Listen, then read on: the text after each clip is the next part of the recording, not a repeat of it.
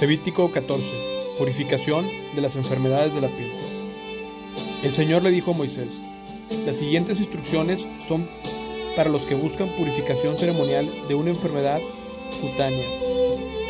Los que han sido sanados deben ser llevados al sacerdote, quien los examinará en un lugar fuera del campamento. Si el sacerdote comprueba que alguien se ha sanado de una enfermedad grave de la piel, llevará a cabo una ceremonia de purificación usando para ello dos aves vivas que estén ceremonialmente puras, un palo de cedro, un hilo escarlata y una rama de hisopo.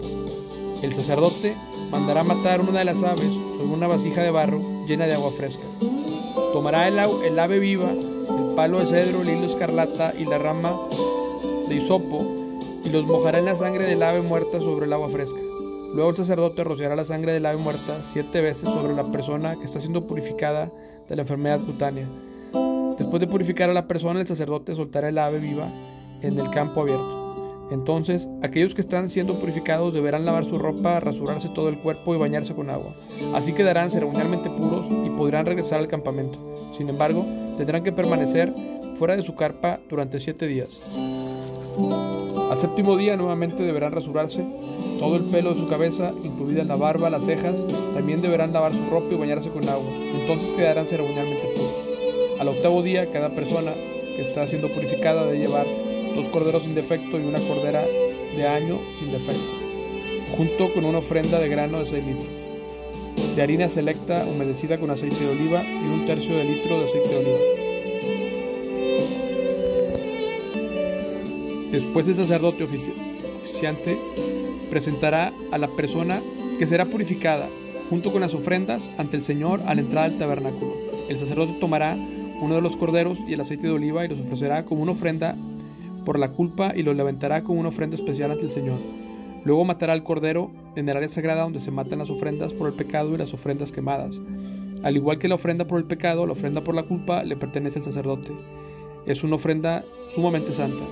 Luego el sacerdote tomará un poco de la sangre de la ofrenda por la culpa y la untará en el lóbulo de la oreja derecha, en el pulgar de la mano derecha y en el dedo gordo del pie derecho de la persona que está siendo purificada.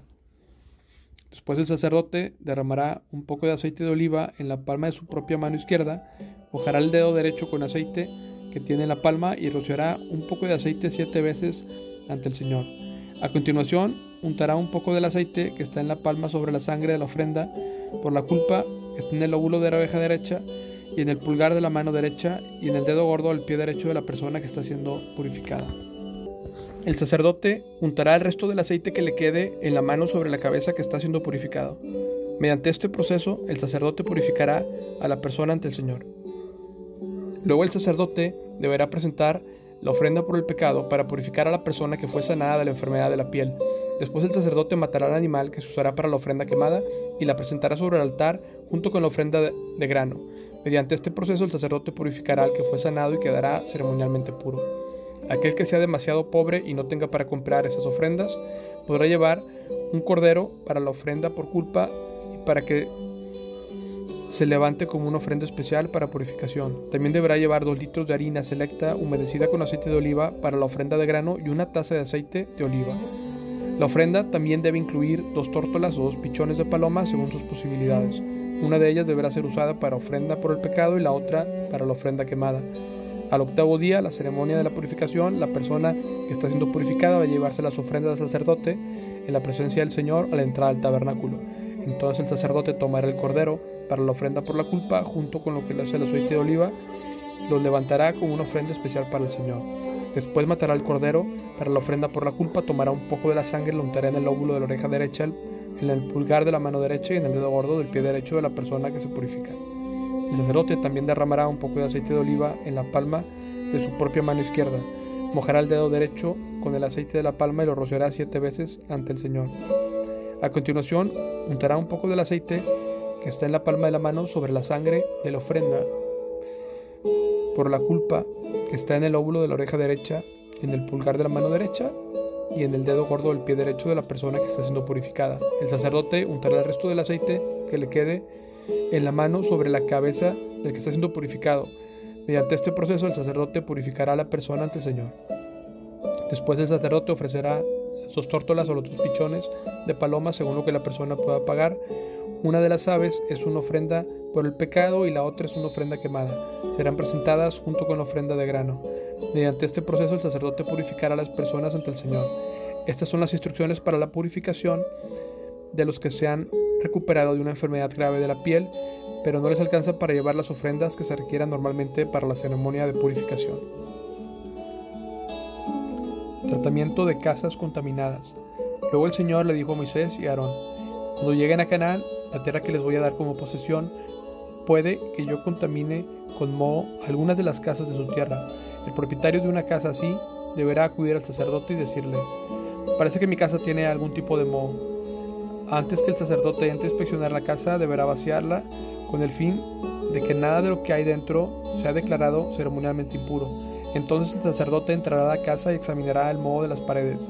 Si encuentra manchas verdosas o rojizas y la contaminación parece estar más profunda de la superficie de la pared, el sacerdote saldrá por la puerta y pondrá la casa en cuarentena durante siete días. Al séptimo día el sacerdote regresará para inspeccionarla nuevamente.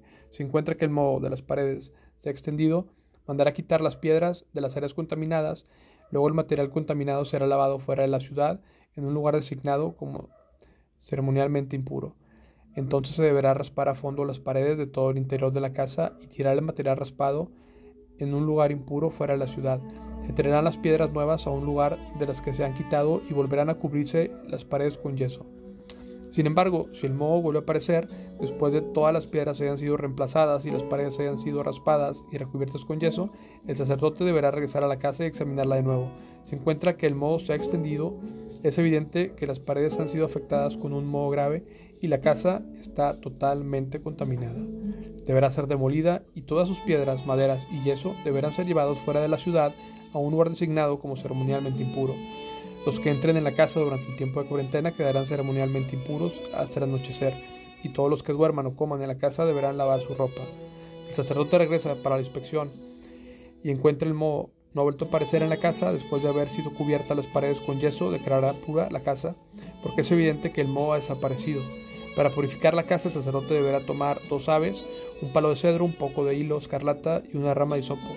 Matará una de las aves sobre una vasija de barro llena de agua fresca. Tomará el palo de cedro y la rama de hisopo y el hilo escarlata y el ave viva, y los mojará en la sangre del ave muerta en el agua fresca. Luego rociará las casas siete veces. Cuando el sacerdote haya purificado la casa exactamente de esa forma, soltará el ave viva en el campo abierto fuera de la ciudad. Mediante este proceso el sacerdote purificará la casa y quedará ceremonialmente pura. Estas son las instrucciones para tratar las enfermedades graves de la piel, que incluyen llagas costrosas, moho, tanto la ropa como en una casa, hinchazón de la piel, erupciones, decoloración de la piel. Este procedimiento determinará si una persona o objeto ceremonialmente es puro o impuro.